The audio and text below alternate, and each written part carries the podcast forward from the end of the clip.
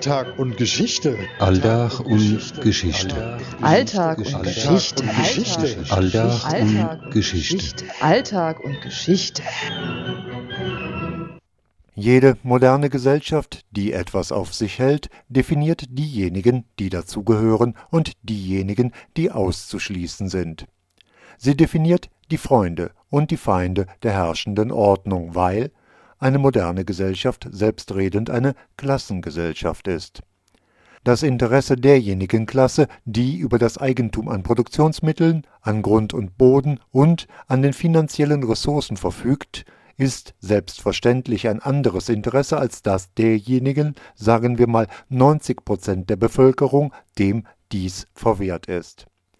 Die einen halten sich eine Regierung, die in zyklischen Zuckungen von den 90 Prozent gewählt oder auch mal ausgetauscht wird, ohne dass sich der zugrunde liegende Mechanismus der Verteilung von Macht und Herrschaft ändern würde. Es ist eben nicht ein Roland Koch, der einem Josef Ackermann sagt, wo es lang geht, sondern es ist natürlich umgekehrt und weil Roland Koch das begriffen und auch brav umgesetzt hat, ist er nun mit einem lukrativen Posten bei Billfinger Berger belohnt worden. Das ist nicht etwa Korruption, das ist ganz normal.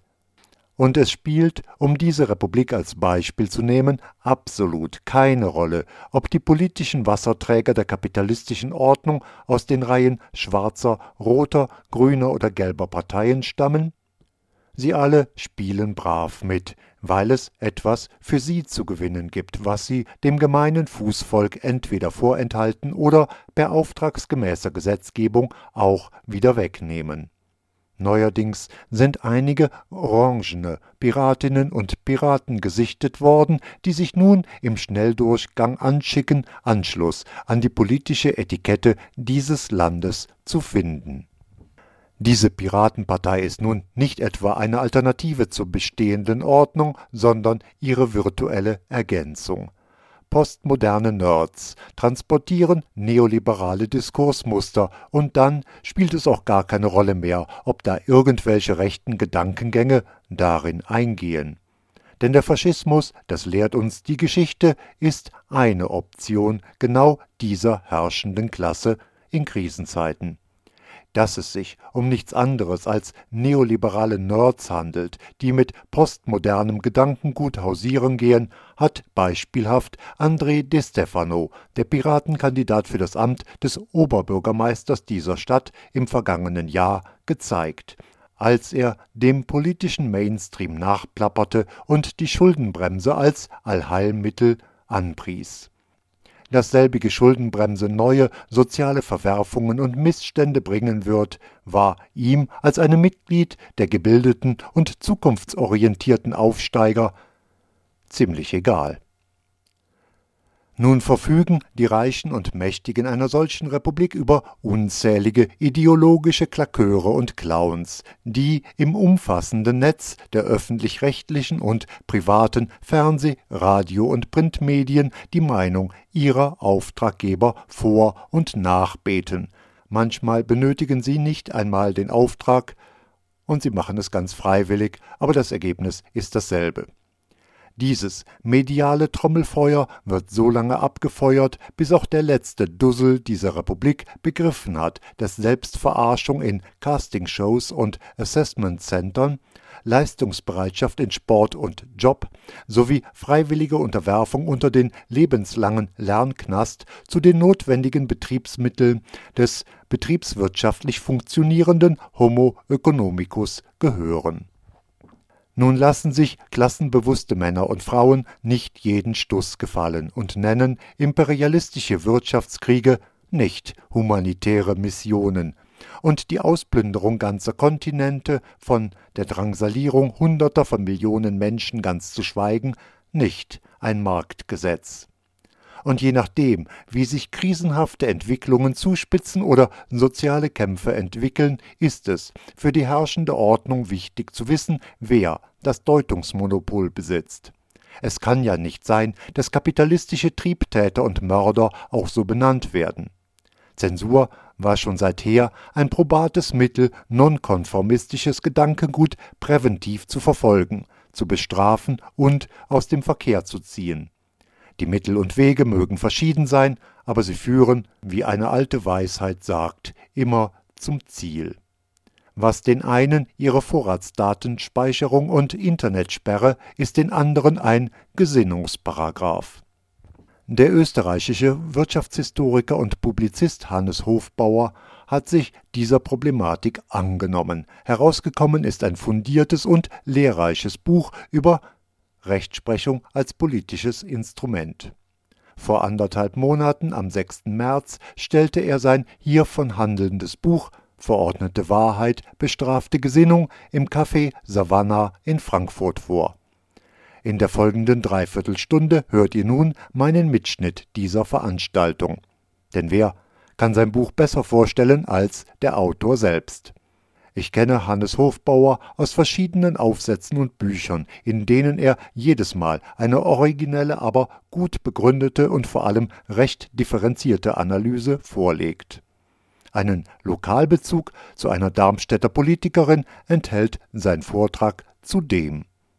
Am Mikrofon ist Walter Kuhl aus der Dissent Medienwerkstatt Darmstadt. Erstens freut es mich, dass ich da nach Frankfurt eingeladen worden bin, auch die Allianz Freidenker, Autoren, Buchhandlung Marx und Co. und Café Savannah, finde ich sehr nett, da über mein neues Buch zu berichten. Vorweg vielleicht, ich werde nicht lesen, bin ja kein Literat, sondern ich werde erzählen, was in dem Buch steht. Es ist ein sperriger, sperriger Titel, trotzdem melo bisschen melodiös gehalten. Verordnete Wahrheit, bestrafte Gesinnung heißt das Buch. Rechtsprechung als politisches Instrument. Die Katrin hat schon sozusagen den Sukkus aus der ganzen Sache kurz erwähnt. Es geht mehr oder minder um die Festzurrung von Deutungshoheit wichtiger Ereignisse, die meistens mit Kriegen und Interpretationen dieser Kriege verbunden sind, für die Nachkriegsgeneration. Sehr allgemein formuliert. Und wenn man es von einem linken Standpunkt aus betrachtet. Wenn man es von einem liberalen Standpunkt aus betrachtet, und den nehme ich auch ein, durchaus, dann geht es in dem Buch über den Vormarsch sogenannter Erinnerungsgesetze oder Gesinnungsparagraphen in der gesamten Europäischen Union, in der Schweiz, aber auch in anderen Ländern wie der Ukraine. Das heißt, Meinung wird zunehmend justiziabel und das schien mir doch ein interessanter Ansatz, um mich damit zu beschäftigen. Und mit dieser Verrechtlichung von Meinung und damit dem, der Möglichkeit, Rechtsprechung als politisches Instrument zu betreiben, fällt ein Eckpfeiler eigentlich des aufgeklärten bürgerlich-liberalen Selbstverständnisses. Insofern ist es auch ein liberaler Ansatz, den ich da in dem Buch habe, weil eigentlich diese Meinungsfreiheit im Großen und Ganzen schon bedroht ist. Sie ist eigentlich schon mit einigen Gesetzen, die in dem Buch zentral vorkommen, über die ich noch reden werde, gefallen. Ausgangspunkt bzw. Motivation meiner Arbeit, ja, ich versuche euch oder Sie alle immer so ein bisschen im Blickfeld zu haben, war die Beschäftigung mit den jugoslawischen Bürgerkriegen, mit dem zerfallenden Jugoslawien, wo interne Faktoren dazu beigetragen haben, unterschiedliche Nationalismen äh, sich positioniert haben, aber die äußere Intervention dann zur Zerstörung eigentlich die Sache, die, dieses Jugoslawien zur Zerstörung geführt hat. Und diese multiplen Interventionen von außen wurden natürlich mit einer Reihe von Kriegslügen, wie das halt so ist. Wenn man interveniert, braucht man eine Legitimation, die findet man am allereinfachsten und am besten präsentabel für die Mehrheitsmeinung durch irgendeine Lüge, wie beispielsweise Milosevic agiert wie Hitler oder das hat man jetzt wieder in Libyen gesehen, man rettet die Zivilbevölkerung, hat man mitnichten natürlich gerettet. Oder in Afghanistan um die Frauenrechte, für die interveniert worden ist, steht es auch noch nicht so gut. Das war der eine Strang meiner Motivation also diese jugoslawischen Bürgerkriege, das ich da gesehen habe, erstmals eigentlich in meinem Leben, das unmittelbar vor unserer Haustür und Wien ist ja quasi die drittgrößte Stadt Serbiens nach Belgrad und Chicago, na, von der Einwohnerzahl der Serben. Dass man da natürlich äh, auch gepackt ist von den Ereignissen, die dort stattfinden und äh, von dem, was da drum auch passiert. Der andere Strang, mein Motivationsstrang war, dass ich im Jahr 2007 oder vielleicht schon Ende 2006 erfahren habe, dass die Europäische Union einen Rahmenbeschluss vorbereitet zur Bekämpfung von Rassismus und Fremdenfeindlichkeit. Haben wir doch nur super, warum auch nicht? Hat mich eigentlich auch nicht so besonders interessiert, weil das eh selbstverständlich ist. Aber dann habe ich gehört, dass innerhalb dieses Rahmenbeschlusses die Leugnung von Völkermord als strafbaren Tatbestand festgeschrieben werden soll. Und nicht nur die Leugnung von Völkermord, sondern die Leugnung von Kriegsverbrechen und die Leugnung von Verbrechen gegen die Menschlichkeit. Ist falsch übersetzt. Crime against Humanity müsste eigentlich heißen Verbrechen gegen die Menschheit, hat sich aber im Deutschen so eingebürgert mit der Menschlichkeit. Den will ich vielleicht vorlesen, weil man da vielleicht ein bisschen so spüren kann, was mich gepackt hat, dieses doch recht sperrige Thema anzugehen. EU-Rahmenbeschluss 2008 ist er dann beschlossen worden. Äh, ein EU-Rahmenbeschluss für diejenigen, die vielleicht mit der Europäischen Union nicht so viel anfangen können. Als Deutscher muss man ja auch nicht, wenn man die ja führt. Als Österreicher muss man sich immer in einer gewissen Weise daran anhängen. Rahmenbeschlüsse der Europäischen Union bedürfen einer Zustimmung aller Mitgliedstaaten, also aller 27 Mitgliedstaaten. Solange das nicht gegeben ist, gibt es keinen Rahmenbeschluss. Und dann wird ein Rahmenbeschluss dazu benutzt, um die Vorgaben zu legen für die Gesetzwerdung im nationalen Rahmen. Da gibt es natürlich noch gewisse Spielräume der einzelnen Staaten, wie die das dann umsetzen können. Und so ist dieser Rahmenbeschluss auch zustande gekommen. Also zuerst haben alle gesagt, sie machen mit. Dann war zwei Jahre Übergangsfrist, bis das in, in nationale Gesetzeswerke eingegossen werden hätte sollen. Ist teilweise nicht wirklich passiert, meiner Meinung nach. Und bis 2013 hat die Europäische Union im sogenannten Monitoring- oder Screening-Verfahren, wie das auf EU-Deutsch heißt, dann die Möglichkeit und die Pflicht zu überprüfen, ob das passiert ist und was ist passiert. Das zitiere ich jetzt aus diesem Rahmenbeschluss. Jeder Mitgliedstaat trifft die erforderlichen Maßnahmen, um sicherzustellen, dass folgende vorsätzliche Handlungen unter Strafe gesetzt werden. Das öffentliche Billigen, Leugnen oder gröbliche Verharmlosen von Völkermord, Verbrechen gegen die Menschlichkeit und Kriegsverbrechen im Sinne der Artikel 6, 7 und 8 des Statuts des Internationalen Strafgerichtshofs das gegen eine Gruppe von Personen oder gegen Mitglieder einer solchen Gruppe gerichtet ist, die nach den Kriterien der Rasse, Hautfarbe, Religion, Abstammung oder nationaler ethnischer Herkunft definiert werden. Wenn die Handlung in einer Weise begangen wird, die wahrscheinlich, komisches Wort für einen Gesetzestext, zu Gewalt oder Hass gegen eine solche Gruppe oder gegen ein Mitglied einer solchen Gruppe aufstachelt. Also das ist sozusagen der Punkt 2c unter diesem Rahmenbeschluss zur Bekämpfung von Rassismus und Fremdenfeindlichkeit.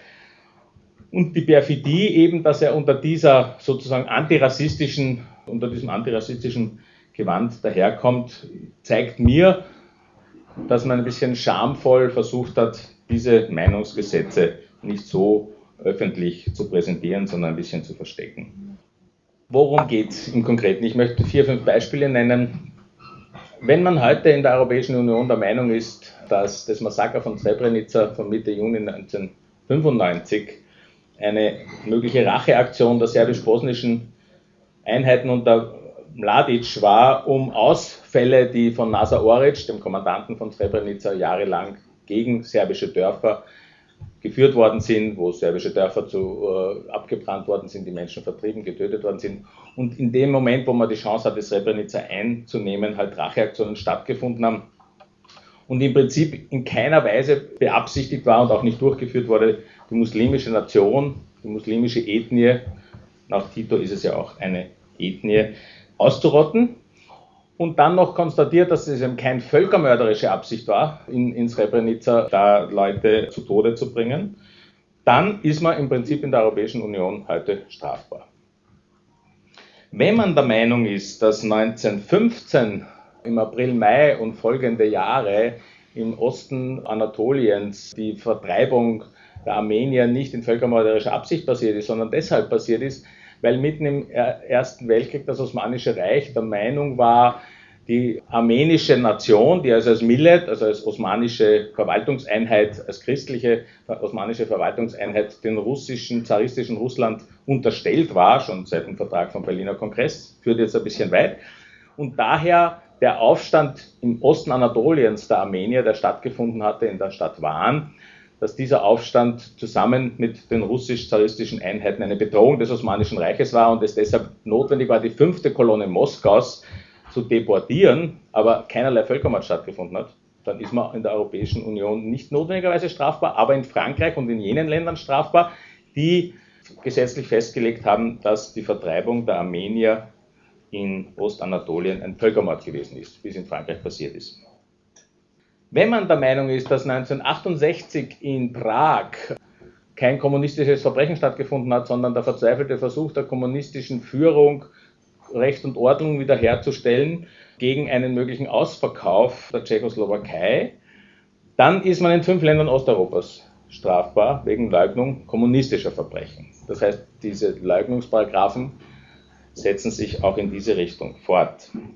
Wenn man in der Ukraine der Meinung ist, dass der Hungerwinter 32, 33, der in der Literatur als Holodomor, also als Hungerpest bekannt ist, geschuldet war den schlechten Bedingungen sowohl der Witterung als auch den Kollektivierungsprozessen, die überhastet stattgefunden haben und dazu geführt haben, dass Millionen von Leuten verhungert sind, aber dass es keineswegs beabsichtigt war von Stalin und von Moskau, die ukrainische Nation damit sozusagen verhungern zu lassen und nicht einen Völkermord eben zu machen, dann ist man in der Ukraine strafbar, weil dort gibt es das Gesetz, dass dieser Holodomor gegen die ukrainische Nation als Völkermord zu bezeichnen ist. Diese fünf Einschätzungen sind für Wissenschaftler, Historiker, Journalisten, Aktivisten, Politiker in den unterschiedlichen Ländern, so wie ich das jetzt versucht habe zu beschreiben, justiziabel. Das heißt, man kommt wegen dieser Einschätzung vor Gericht. Also doch eine relativ brisante Geschichte und das erklärt ein bisschen, warum ich mich damit beschäftigt habe. Nicht, dass ich jetzt all diese Einschätzungen teile. Ich versuche auch in meinem Buch möglichst neutral zu bleiben und eigentlich nirgends zu sagen, ob ich jetzt meine, das wäre ein Völkermord gewesen oder nicht. Ja, also zum Beispiel in der armenischen Frage würde ich meinen, kann man schon erkennen, dass er ein Völkermord war. Bei Srebrenica würde ich sagen, das kann meiner Meinung nach kein Völkermord gewesen sein. Aber das will ich eigentlich zurückdrängen, diese Position, weil ich mich damit beschäftige in dem Buch, wie geht der einzelne Staat in der Europäischen Union, wie geht Deutschland, wie geht Österreich, wie geht Frankreich, mit seiner Geschichte um und wie vermessen ist der Staat, historische Wahrheit festzuschreiben und Kritik daran als Leugnung oder gröbliche Verharmlosung zu interpretieren und sie strafbar zu machen. Vorbild für diesen Meinungsparagraphen, der da jetzt überall um sich greift, ist, wir wissen, der einzige Meinungsparagraph, der in Deutschland und Österreich und in sieben weiteren EU-Ländern Gültigkeit hat, nämlich die Holocaustleugnung. Also das ist die Folie eigentlich ein bisschen dafür. Das ist der einzige Gesinnungsparagraph, den wir haben, wobei in Österreich interessanterweise, ich weiß nicht genau, wie es in Deutschland war, dass ein eigener Gesinnungsparagraf erst 1991 geworden ist, weil wir bis dahin das sogenannte Verbotsgesetz hatten, das wir immer noch haben, das jegliche Betätigung, Wiederbetätigung im nationalsozialistischen Sinne unter Strafe gestellt hat und als Mindeststrafe zehn Jahre Haft dafür vorgesehen war. Und wenn dann ein Richter vor einem verrückten Holocaust-Leugner gestanden ist, der gesagt hat, er glaubt nicht, dass die Gaskammern so und so viele Leute umgebracht haben, dann hat er eigentlich nie dieses Strafmaß, das mindestens zehn Jahre verwendet. Insofern hat es eigentlich keine Holocaust-Leugner gegeben. Und 1991 hat man dieses eigene Leugnungsgesetz gemacht und seitdem gibt es eine Menge Holocaust-Leugner, 10 bis 15 pro Jahr. Diese Holocaust-Leugnungsgeschichte beruht, finde ich, also in, so wie habe ich das auch gelernt und äh, internalisiert und finde es auch für richtig, auf der argumentativen Einzigartigkeit des Verbrechens, dieser Auslöschung, dieser Vernichtungsmaschine gegen die Juden. Obwohl es auch hier kritische Stimmen gibt von Eberhard Jäckel und Eugen Kogon beispielsweise, also wirklich antifaschistischen Historikern, die sagen, es muss das Recht auf Dummheit geben. Oder in Frankreich hätte man gesagt, gibt es einen äh, Henri Rousseau, der sagt, er spricht von Historisierungsregimen und meint, was eigentlich auch der Fall ist für meine Begriffe, dass Erinnerung erstritten werden muss und nicht juristisch dekretiert werden kann, um wirklich sich festzusetzen und als gesellschaftliche Konstante und als gesellschaftlich äh, gültig äh, zu, sich zu manifestieren. Wie auch immer, diese Einzigartigkeit war doch das Argument zu sagen, okay, da nehmen wir die Leugnung als Art Wiederholung der Tat und bestrafen in einem anderen Rahmen natürlich die Leugnung des Verbrechens. Jetzt ist allerdings mit dem EU-Rahmenbeschluss diese Einzigartigkeit nicht mehr gegeben. Es ist ein völliger Inflationsprozess in Gang getreten. Wenn morgen der sudanesische Präsident al-Bashir angeklagt ist wegen Völkermord in der Sache Darfur, ja, wo sie sozusagen Ziegennomaden gegen sesshafte Bauern streiten, könnte man interpretieren, wo nicht unbedingt ein Völkermord stattfindet, aber wie auch immer, und der würde wegen Völkermord verurteilt, weil er eben erwischt wird, er entzieht sich ja derzeit diesem internationalen Strafgerichtshof, dann würde die Leugnung dieses, dieser Ereignisse in Darfur in den vergangenen zwei, drei Jahren, dass man meint, es wäre dort kein Völkermord passiert, auf der gleichen Stufe gestellt sein wie die Holocaustleugnung. Also das verhöhnt in meinem, Weis, in meinen Augen auch ein bisschen die jüdischen Opfer des Zweiten Weltkrieges, die ja systematisch als Juden ausgerottet worden sind. Welche rechtsphilosophischen Implikationen hat jetzt diese Ausdehnung, diese Erinnerungsgesetze? Also ich muss zu meiner Person sagen, ich bin Wirtschafts- und Sozialhistoriker. So geschichtlich habe ich eigentlich immer gelebt in dem Sinn und gelesen. Ich bin jetzt kein Jurist. Habe mich damit ein bisschen beschäftigt, habe die Sachen auch ein, zwei Juristen gegeben, um zu schauen, ob die stimmen.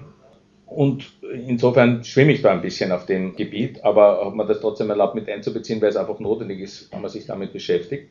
Und kritische Juristen orten eigentlich in unserer Gesellschaft so eine Art Transformation in der ganzen bürgerlichen Rechtsprechung vom Tatstrafrecht, wie sie sagen, zum Feinstrafrecht. Da gibt es die Terrorismusparagraphen, zum Beispiel in Österreich ist das der 278a, in Deutschland der 129b, Anti-Mafia-Paragraphen ähnlicher Natur. Günter Jacobs, auch ein, so ein Rechtswissenschaftler, ein kritischer, spricht in dem, in dem Zusammenhang vom Strafrecht als Maßnahmenrecht bei drohenden Gefahren. Die entscheidende Frage in dem Fall ist dann nicht mehr, was ist passiert, sondern wer definiert den Feind und wer ist letztlich der Feind.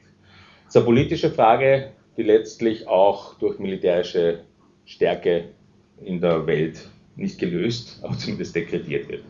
Und hier berühren einander diese Antiterrorismus- oder Terrorismusparagraphen, weiß ich gar nicht, ob man da Anti dafür oder davor sagen soll, mit den Gesinnungsparagraphen, weil die Feindortung verrechtlicht wird und eine Tat im Vorfeld gar nicht mehr bestehen muss.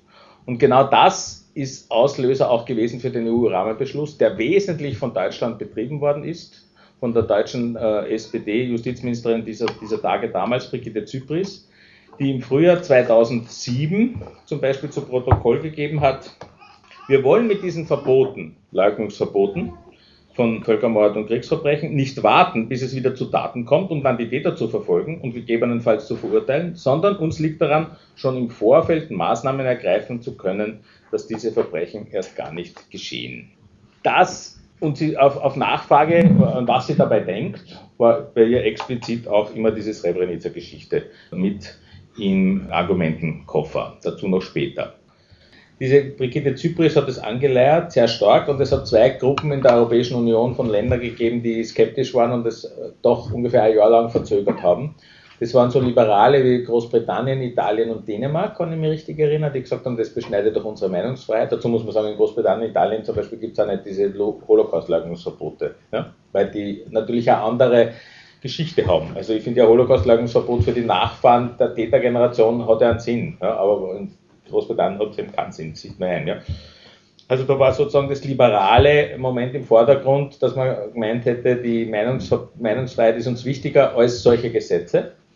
Und dann hat es aus Osteuropa sehr stark mehrere Länder gegeben, die gesagt haben, wenn wir jetzt schon diese äh, Meinung strafbar machen, die haben, kennen das ja natürlich vom Kommunismus, also das mögliche strafbar war, dann wollen wir vor allem die Gleichsetzung von Holocaust-Leugnung und Leugnung kommunistischer Verbrechen und Völkermord. Alles in Angesetz. Und die haben das auch, sehr, Litauen, Ungarn waren da sehr führend teilweise. Bis die Zypris und sozusagen die Mehrheit in der Europäischen Union dann diesen Kompromiss gefunden haben, zu sagen, dann gehen wir es unter Rassismus und Fremdenfeindlichkeit Bekämpfung. Verstecken wir es dort ein bisschen unter Punkt 2c und schauen wir, wie es weitergeht, weil die damalige Oppositionspolitikerin Leuthäuser Schnarrenberger, die war sehr dagegen, gegen den Vorschlag der, der SPD-Koalitionsregierung damals und musste es jetzt exekutieren. Und in dieser zweiten Lesung, was ich da gesehen habe, versucht die das unter diese Gesetze 130, 189 Paragraph zu bringen, ohne dass sie das alles groß wieder rausstreicht. Ja, sondern dass es halt Interpretationsmöglichkeiten gibt, zu sagen, das steht dann in der, in, im Anhang, dass da Völkermord und, und, und Kriegsverbrechen, Leugnung dabei sind und so. Also da gibt es, der Diskurs ist immer noch laufend und man sieht es ja jetzt in Frankreich ganz paradigmatisch schön. Da war ja 2006 das erste Mal, dass der französische Staatsbürger des Volks, das Völkermord in Armenien ist als französisches Gesetz jetzt anerkannt. Also wir anerkennen das, das war ein Völkermord. Daraufhin hat die Assemblée Nationale beschlossen, die Leugnung unter Strafe zu stellen. Da habe ich eh gesagt, die haben ja dazu eine Tradition. Damals hat allerdings der Sarkozy das nicht unmittelbar unterschrieben, sondern hat sich davon abschrecken lassen, dass da bei dieser Versammlung in der Assemblée Nationale fast niemand dort war. Da war, glaube ich, 106 von 400 irgendwas Abgeordneten. Die Leute wollten damit eigentlich nichts zu tun haben. Hat es schleifen lassen und jetzt vor Weihnachten 2011 wurde sozusagen noch einmal ein Anlauf genommen, unter dem Eindruck übrigens dieses EU-Rahmenbeschlusses die Leugnung von Kriegsverbrechen, Verbrechen gegen die Menschlichkeit und Völkermord unter Strafe zu stellen. Da geht es in Frankreich nicht nur um die Armenier-Frage. Das war das allgemeine Gesetz. Das wurde sozusagen mehrheitlich beschlossen mit mehr Anwesenheit und der Sarkozy versprochen, er zeichnet es und hat es wahlkampfmäßig für die Armenier auch versucht zu betreiben. Armenische Diaspora ist in Frankreich recht stark. Jetzt sind 200 Abgeordnete vor den Verfassungsgerichtshof, heißt aber dort irgendwie anders, gegangen und haben gesagt, das ist zu überprüfen, ob das nicht unseren Grundfreiheiten der Meinungsfreiheit widerspricht. Und der hat das mehr oder weniger zurückgeworfen, dieser Verfassungsrat. Und jetzt steht man in Frankreich sozusagen äh, in dieser Pattsituation. Und das ist unmittelbare Folge dieses Rahmenbeschlusses. Ja. Und man sieht an der Armenier-Frage, wenn man das jetzt nur so einwerfen darf, auch ganz gut noch einmal diesen instrumentellen Charakter von dieser Rechtsprechung warum in Frankreich das so ist, in Deutschland so. Ne? In Frankreich gibt es halt dieses Gesetz, was ich schon gesagt habe, als Völkermord ist es anerkannt. In Deutschland würde, ist in jedem offiziellen Schreiben nie die Rede von Völkermord im Zusammenhang mit Armenien. Da wird immer von Massakern gesprochen. Warum? Jetzt sagt man wegen der Türkei. Gut, wegen der Türkei glaube ich, dass er ein bisschen eine Rolle spielt, aber Frankreich hat genauso Interesse, mit der Türkei gute Beziehungen zu haben. Ich glaube, es hängt damit zusammen, dass in Frankreich immer eine starke armenische Diaspora existiert dass die Gastarbeiter aus Maghreb kommen. Aus Maghreb kommen. In, in, in Deutschland gibt es keine armenische Diaspora, da kommen die Gastarbeiter aus der Türkei. Die sind sehr stark national, wenn es Kurden sind, umso schlimmer, weil die Kurden waren eigentlich die Drecksarbeiter, die die Arbeit gemacht haben, um die Ausrottung oder die Vertreibung der Armenier durchzuführen. Also kurdische Banden, wie es heißt.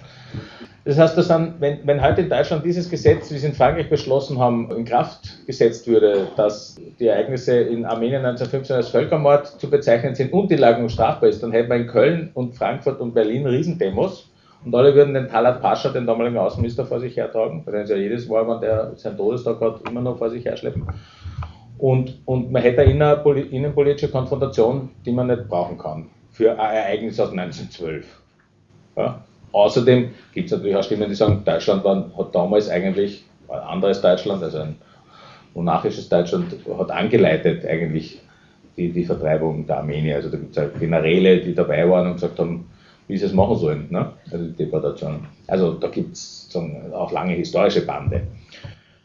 Aber eben dieser instrumentelle Charakter ist in dem Fall schön zu sehen. Auch historisch wäre übrigens sehr schön herauszuarbeiten. Ich habe das eh in dem Buch gemacht, äh, wo man sieht, dass die ersten, also immer noch Armenien, die ersten Verurteilungen, für, was Völkermord betrifft, in dieser armenischen Frage waren im noch sultanischen Osmanischen Reich 1919.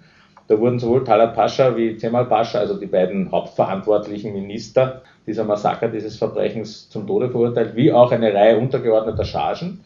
Die untergeordneten Chargen sind auch ein paar hingerichtet worden. Talat Pascha hat sich nach Berlin geflüchtet, äh, Cemal Pascha nach Georgien. Diese Ermordung von Talat Pascha in Berlin ist ein eigenes Kapitel, sehr interessant. Würde jetzt aber aussparen, weil das verwirrt.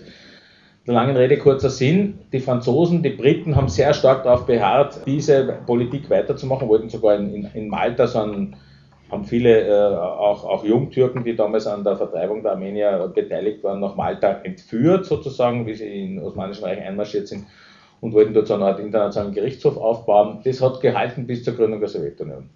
Dem, die Sowjetunion gegründet worden ist, also 21, 23 dann insbesondere, hat dann äh, ein Vertrag von Lausanne mit dieser armenischen Frage nichts mehr anfangen können, weil da ist man in Frankreich, Großbritannien und überall draufgekommen, man braucht den Kemal Atatürk, ja, also die türkische große äh, autoritäre Figur, die zwar keine jungtürkische Vergangenheit direkt hatte, aber mit den Jungtürken äh, koaliert hat. Man braucht die als Schutzwahl gegen die Sowjetunion und seit damals war es aus mit der Debatte um die Weitertreiben dieser, dieser, dieser Völkermordmörder, die, die zu fassen zu bekommen. Und das ist gegangen ungefähr bis 1990, 91, wie dann in Jugoslawien und Ruanda diese Kriege den Begriff Völkermord eigentlich wieder in die Debatte eingeführt haben. Und dann habe ich eh schon gesagt, dann hat sich das in Frankreich so entwickelt in Deutschland ist es auf dieser Ebene, was die Armenier-Frage zumindest betrifft, stehen geblieben. Vielleicht noch eine Herleitungsgeschichte zu diesen Leugnungsverboten. Von Völkermord und äh, Kriegsverbrechen. Frankreich. Die Erinnerungsgesetze haben dort eine recht lange Tradition. Die beginnen 1990 mit dem sogenannten Loi Guessot, wo das Leugnung äh, von Verbrechen gegen die Menschlichkeit, das Leugnen von Verbrechen gegen die Menschlichkeit insgesamt unter Strafe gestellt wird. Die französischen Gesetze heißen immer nach dem Antragsteller im Parlament. Das hat der Herr Guessot gemacht. Ist damals entstanden sozusagen als Art Rechtfertigung der Linken. Es war eine linke Regierung, der Guessot war sogar in der kommunistischen Partei die einerseits ein bisschen auch sich positionieren wollte in dieser Debatte, die äh, stattgefunden hat von Bernard-Henri Lévy oder Deutschland Jürgen Habermas, dass man Menschenrechte vor Völkerrecht stellt oder dass man Menschenrechte sozusagen mehr kodifizieren müsste, was natürlich bis heute nicht gelungen ist, weil es sehr interpretierbar ist und andererseits auch unter dem Eindruck des Wahlergebnisses einer Präsidentenwahl, wo der Jean-Marie Le Pen, vielleicht erinnern sich noch die einen oder anderen, 1988 in die Stichwahl gekommen ist bei der Präsidentenwahl und da die Linke sozusagen zeigen wollte, sie macht eine fortschrittliche Politik. Und da ist ihnen nichts anderes eingefallen, als die Leugnung von Verbrechen gegen die Menschlichkeit unter Strafe zu stellen. Also nicht die Verbrechen gegen die Menschlichkeit strafbar zu machen, das muss ja wohl selbstverständlich sein, sondern die, die Definitionsmacht staatlich festzuzurren. Es ist dann weitergegangen 2001 mit dem sogenannten Loi Taubira, das den transatlantischen Sklavenhandel als Verbrechen gegen die Menschlichkeit definiert hat und dessen Leugnung strafbar gemacht hat. Auch wieder eine linke Klientelpolitik eigentlich, wenn man so will.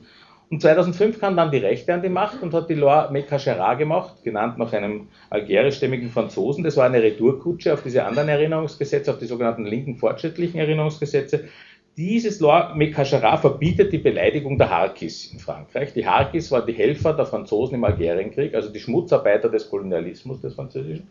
Die darf man in Frankreich nicht mehr blöd anreden oder nicht mehr sch sch schlecht machen. Und 2007 ist es dann äh, gegipfelt, also als Historiker ist das eine Fundgrube, in der Anerkennung des Völkermords in der Vendée aus dem Jahre 1793.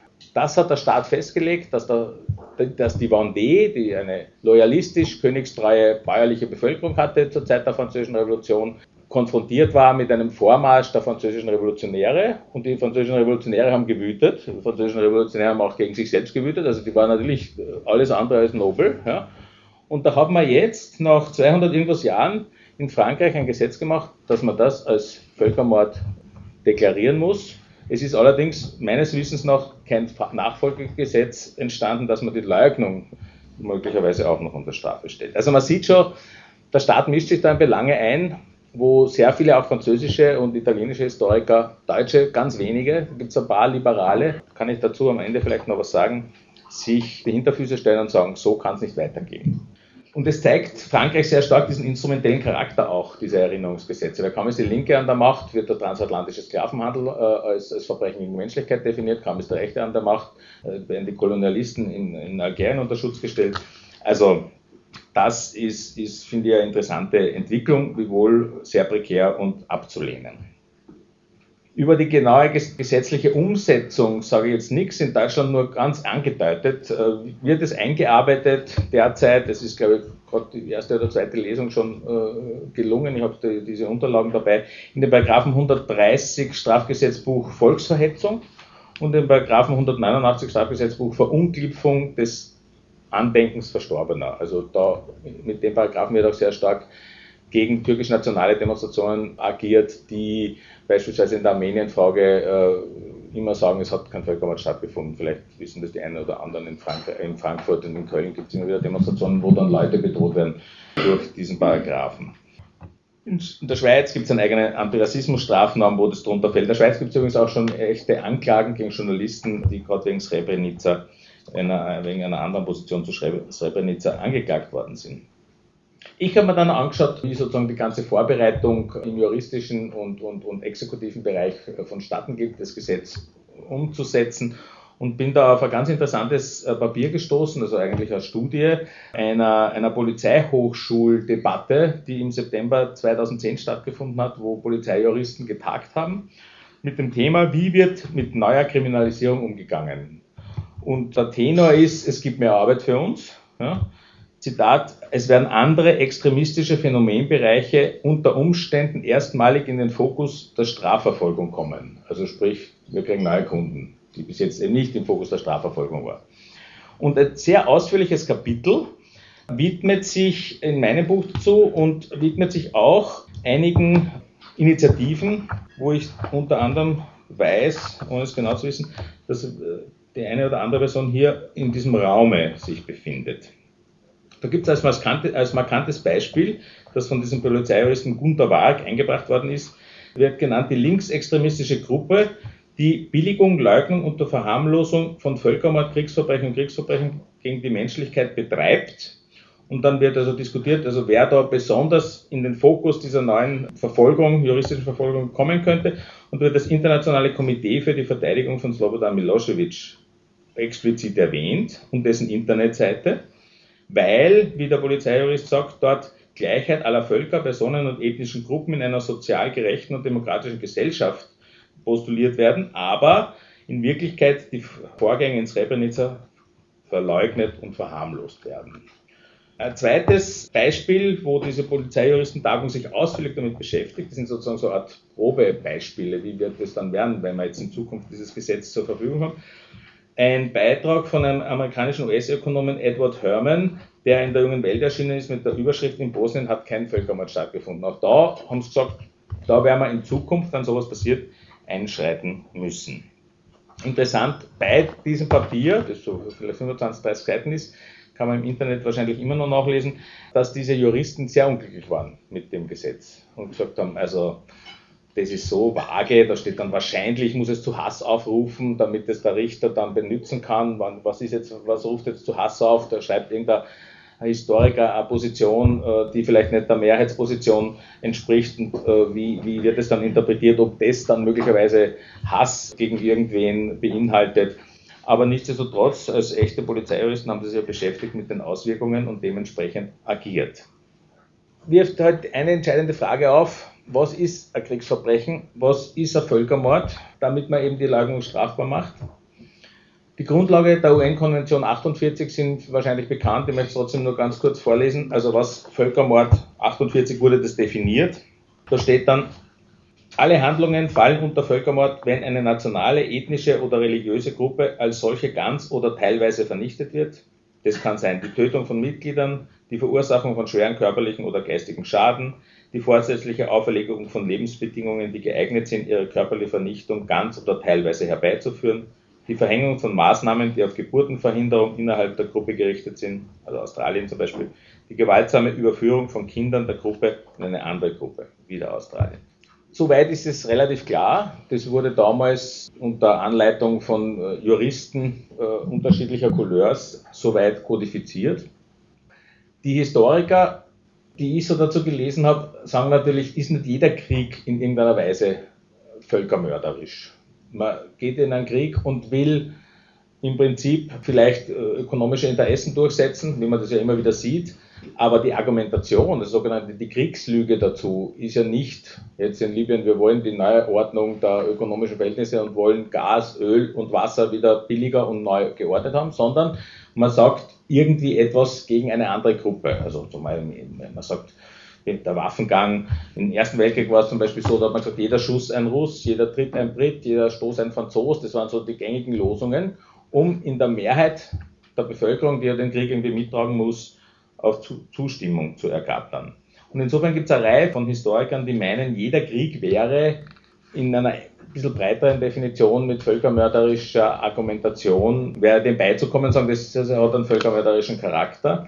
Dahinter stecken natürlich irgendwelche wirtschaftlichen Interessen, die dann wieder aufgedeckt werden können, aber meistens halt nur von den Oppositionsgruppen dazu. Und diejenigen, die den Krieg betrieben haben und vorangetrieben haben, die werden dem im Prinzip nicht zustimmen. Das war so quasi die Überleitung zum vorletzten Teil, den ich jetzt noch erzählen will, nämlich wie es schwierig ist, in solchen prekären Fragen, beispielsweise des Völkermords in Srebrenica oder in Armenien, ich möchte heute aber eher über Srebrenica reden, weil ich weiß, es sind da Leute, die auch sich mit der Frage äh, auseinandergesetzt haben, eine historische Wahrheit herauszufiltern und als einzig gültige zu postulieren. Weil das muss ja vorausgesetzt sein, damit überhaupt solche Gesetze in Kraft treten können. Weil wenn ich der Meinung bin, man kann immer noch diskutieren, ob in Srebrenica Völkermord war oder nicht, und welcher auslösende Moment war, um, um, um, um diese oder jene Ereignisse stattfinden haben zu lassen, dann bringt er das eh ohne dies nicht in Kraft, um was wir da reden. Aber da es ganz konkret um Srebrenica auch in diesem EU-Rahmenbeschluss in der Beilage zwar nur geht, sei das jetzt hier kurz erzählt. Wie in Armenien und wie in anderen Fällen gibt es bei solchen Sachen, die auch konstitutiven Charakter haben, beispielsweise für Bosnien-Herzegowina, also für die muslimische Bevölkerung insbesondere, gibt es zwei Erzählungen. Die bosnisch-muslimische, von uns im Westen auch unterstützte Variante, spricht vom Völkermord. Ihr zufolge haben zwischen dem 11. und 16. Juli 95 Soldaten der bosnisch-serbischen Armee, also nicht der Serben, unter General Mladic 8000 zuvor aus Srebrenica selektierte wehrfähige Männer erschossen. Das Ganze unter den Augen und mit Hilfe der UNPROFOR, also einer niederländischen UN-Einheit, dass die unter UN-Flagge dort war. Somit war es ein willentlicher Akt zwecks Ausrottung der Muslime, also klar Völkermord. Ich möchte nur dazu sagen, dass die Anzahl der Ermordeten für den Begriff Völkermord oder für die Definition überhaupt keine Rolle spielt. Das braucht nur einer eigentlich sein. Ja. Bestätigt wird diese Version meines Wissens in einem einzigen internationalen Gerichtsurteil, das macht die Sache dann eben auch schon justiziabel für die Europäische Union, nämlich in einem Gerichtsurteil des Internationalen Gerichtshofs, nicht des Internationalen Strafgerichtshofs. Der Internationale Gerichtshof ist wo, der Gerichtshof, wo Staaten einander gegenübertreten. Und der Internationale Strafgerichtshof ist eine relativ neue äh, Einrichtung, wo man quasi Verbrechen gegen die Menschlichkeit verfolgt. Auf Zuruf der jeweils militärisch stärksten. Die in dem Fall wie die USA, wie Russland, wie China, wie die Türkei, wie Israel, äh, wie Iran den nicht anerkennen. Ja? Also das kommt noch dazu. Also der Internationale Strafgerichtshof wird im Prinzip nur von den EU-Ländern anerkannt und von ein paar anderen nicht so wesentlichen Ländern. Die wichtigen großen China und so weiter. USA erkennen nicht an. Aber der Internationale Gerichtshof, wo Staaten aufeinandertreffen, weil sie irgendwelche Ungereimtheiten geklärt haben wollen, hat festgestellt, nach einer Klage von Bosnien-Herzegowina gegen Serbien, dass Serbien für den Völkermord in Srebrenica zuständig sei, nach langem Hin und Her, Einschaltung der UNO, dass Serbien für den Völkermord in Srebrenica nicht zuständig ist. Das war sozusagen in unseren Medien zwar präsent, aber nicht in der gehörigen Wichtigkeit, weil es ja doch ein entscheidender Einschnitt eigentlich in die ganze Debatte ist. Aber da wird zumindest in einem internationalen Gerichtshof, also in einem wesentlichen juristischen, äh, mit Autorität behafteten Institution festgestellt, dass es ein Völkermord in Srebrenica gegeben hat. Das spricht sozusagen für diese Version. Vieles spricht allerdings für eine andere Erzählung. Zum Beispiel, dass Srebrenica nur einer von vielen Hotspots im bosnischen Bürgerkrieg war, dass die Ausfälle, schon vorher erwähnt, von dem Kommandanten aus Srebrenica, Nasa Oric, monatelang die serbische Bevölkerung in der Umgebung malträtiert, drangsaliert und ermordet hat, dass die Opferzahl, was für die äh, Völkermordthese eigentlich unbedeutend ist, bis heute nicht verifiziert ist. Nämlich, da hat der Rudolf Scharping hat es mal auf der Christiansen Show, äh, Talkshow 1999 mit 30.000, das war die höchste Opferzahl, verifiziert sind so zwischen 4.000 und 6.000, offiziell zumindest, in den bosnischen, äh, in, den bosnischen äh, Papieren. Wir sprechen immer von 8. Aber wie gesagt, das spielt für die äh, Einschätzung, ob es ein Völkermord war, keine Rolle. Dass es eben nicht der erste Angriff einer Bürgerkriegspartei auf eine UN-Schutzzone war, sondern dass die Kroaten schon davor im Sektor West in Slawonien eine Schutzzone der UN überfallen hatten. Und für meine Begriffe, dass das Ganze recht sehr eindeutig nur auf einer Grundzeugenregelung beruht. Und da ist jedes Buch schon heute vorgestellt worden vom Terminal Civikov, äh, Srebrenica, der Grundzeuge, diesen in die Literatur schon eingegangenen und nicht nur vom äh, Civikov, sondern auch von äh, Drakulic in die Literatur schon eingegangenen Drasen Erdemovic. Der hat sozusagen mit dieser Grundzeugenregelung, das ist ein sehr prekäres Instrument der Juristik meiner Meinung nach, sich ausbedungen, dass er jetzt sagt, er war dabei bei 1200 Erschießungen mit sieben anderen, hat dann Deal mit dem Staatsanwalt gemacht, hat bewirkt, dass er in kein Kreuzverhör gekommen ist mit dem Staatsanwalt, weil er es ja eh zugibt. Er selber meint, 120 werden schon gewesen sein, die er ermordet haben und hat nach einer Revision drei Jahre bekommen, wovor er nicht einmal die ganzen drei Jahre abgesessen ist eine neue Identität, Geld und verurteilt ist er die drei Jahre nicht worden für Völkermord, sondern für Verletzung der Gesetze der Kriegsführung. Das wurde sozusagen ausbaldowert. Seine Geschichte am 16. Juli 1995 in Pilica, also bei Srebrenica, 1200 Morde. Ein Nachmittag wurden in, in, in Bussen angekarrt, die Muslime, immer aus dem Bus raus, man hat zerschossen, hingelegt. Dann waren dann zum Schluss 1200. Und Chibikov weist eigentlich sehr schön nach, dass da fast nur sehr wenig stimmen kann. Ja, also es wurden weder die 1200 Leichen dort gefunden, würde das jetzt nicht alles wiederholen. Und vor allem, was für mich aber doch sehr fragwürdig war, diese sieben Mittäter, die der Erdemowitsch genannt hat. Und die sind bekannt. Also das sind so Menschen mit Wohnort und alles, die wurden bis heute nicht. Und diese Einnahme, Einvernahme war 1996 und heute haben wir 2012. Wurden die bis heute nicht von dem Tribunal in äh, Den Haag vorgeladen. Die haben jetzt mittlerweile in Bosnien einen Prozess am Hals, wo ich nicht weiß, wie er steht, vielleicht weiß das wer hier. Aber das Tribunal hat sich nicht erkundigt für 1200 Morde bei anderen Zeugen. Ja, sonst sie doch den Grundzeugen haben wir, der sagt uns die Geschichte, die wird schon stimmen, oder wir haben sie ihm erzählt, Fragezeichen. Ja, würde jetzt nicht postulieren wollen, aber das, die, der Verdacht ist natürlich gegeben. Und wir brauchen die anderen nicht dazu, um diese Geschichte zu verifizieren. Also das würde normal in keinem Gerichtsverfahren sein. Das ist nicht einmal bei Anmord würde das sein, wenn einer sagt, da waren aber andere dabei, da würde man schauen, dass man die kriegt. Und auch vor den Richter stellt.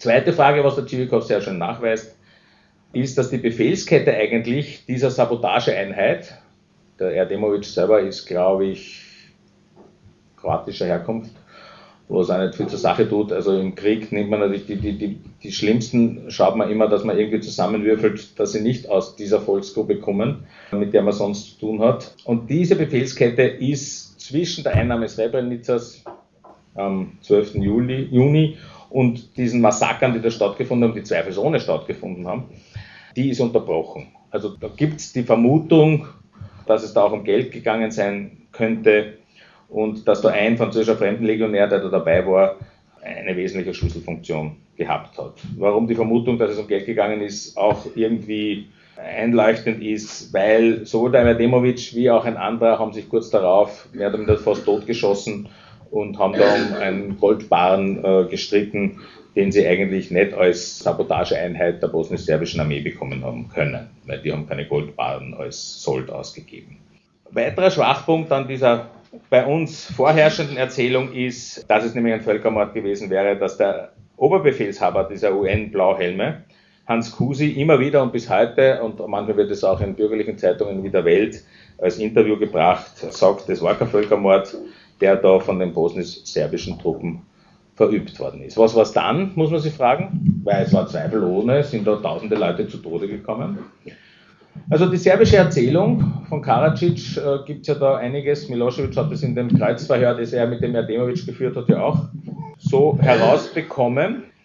Und ich finde, die ist nicht weniger glaubwürdig als die äh, Erzählung der NATO oder äh, der, der, der bosnischen Muslime wiewohl ich da auch vorsichtig wäre, das eins zu eins für bare Münze zu nehmen, berichtet eben von Selektionen in Wehrfähige und Nicht-Wehrfähige. Die Nicht-Wehrfähigen sind ja mit Bussen äh, mehr oder minder außer Gefahr gebracht worden. Und aus den wehrfähigen muslimischen Männern hat es Ausbrüche gegeben, die dann von der serbisch-bosnischen Seite verfolgt worden sind. Wochenlange Kämpfe um Srebrenica, ist nicht unwahrscheinlich. Viele starben in Minenfeldern, das Ganze ist ja auch vermint worden. Einzelne Massaker natürlich, aber kein Plan vom Mladic, die Muslime auszurotten, weil sie Muslime sind.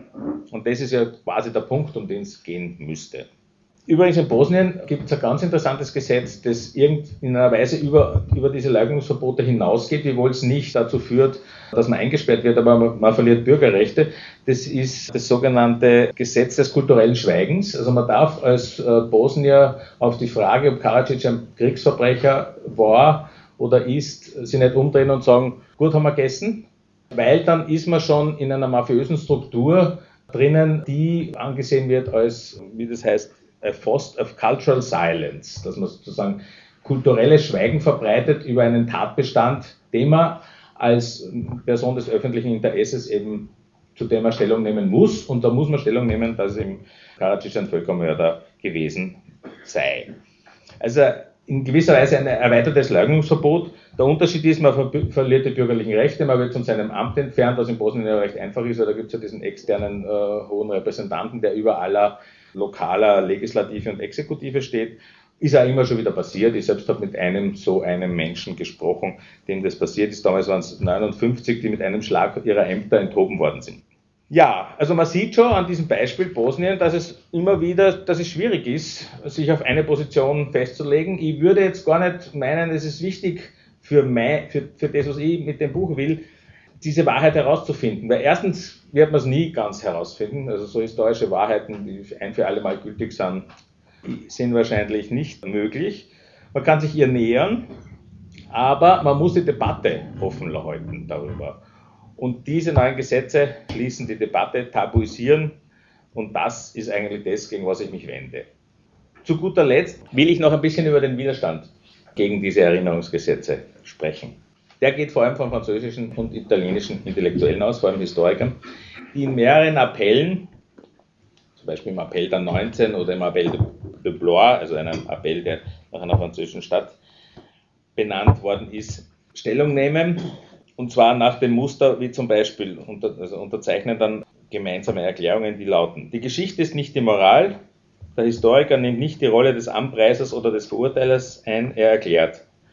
Die Geschichte ist nicht der Sklave der Aktualität, es ist nicht Aufgabe des Historikers, die Vergangenheit mit zeitgenössischen ideologischen Schemata zu überziehen. Oder die Geschichte ist kein juristisches Subjekt, in einem freien Staat ist es weder die Aufgabe des Parlaments noch die juristische Autorität, historische Wahrheit zu definieren. Die Politik des Staates, auch wenn er sie in bester Absicht tut, kann nicht Geschichtspolitik sein. Dazu ist eigentlich, eigentlich nichts hinzuzufügen, aber die Europäische Union geht den anderen Weg. Unterzeichnet haben übrigens diese Appelle, also so die Größen der französischen und internationalen Historik, also Jacques Le Goff, Eric Hobsbawm, Carlo Ginzburg, Timothy Garten-Esch, also durchaus auch Liberale, Karel Mozelewski, der große polnische Historiker.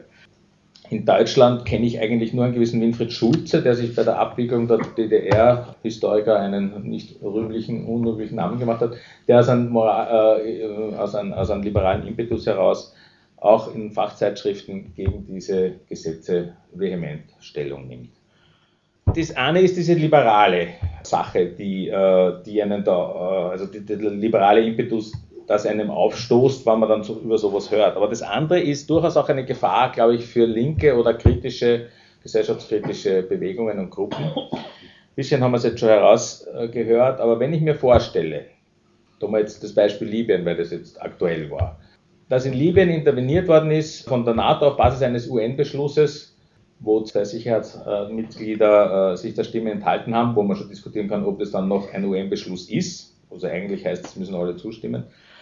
Aber wie auch immer, und in dem Beschluss steht, dass man die Zivilbevölkerung schützt. Und in Wirklichkeit hat man nach so und so vielen Kriegsmonaten 50.000 Tote, die von beiden Seiten natürlich zu Tode gekommen sind.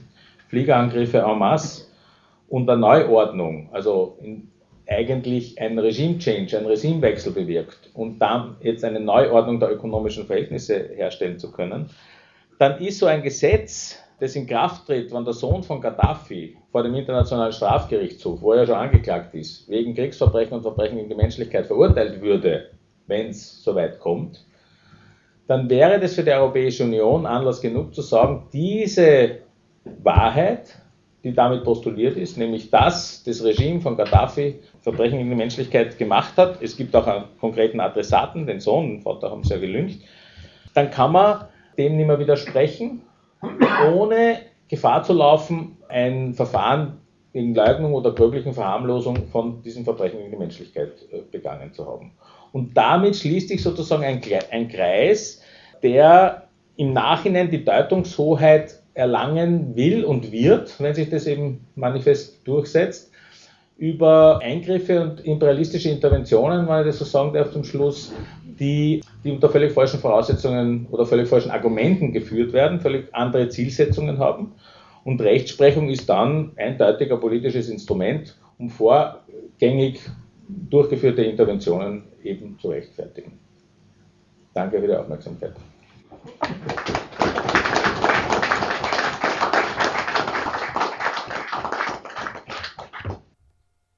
In der vergangenen Dreiviertelstunde hörtet ihr einen Vortrag von Hannes Hofbauer über Rechtsprechung als politisches Instrument.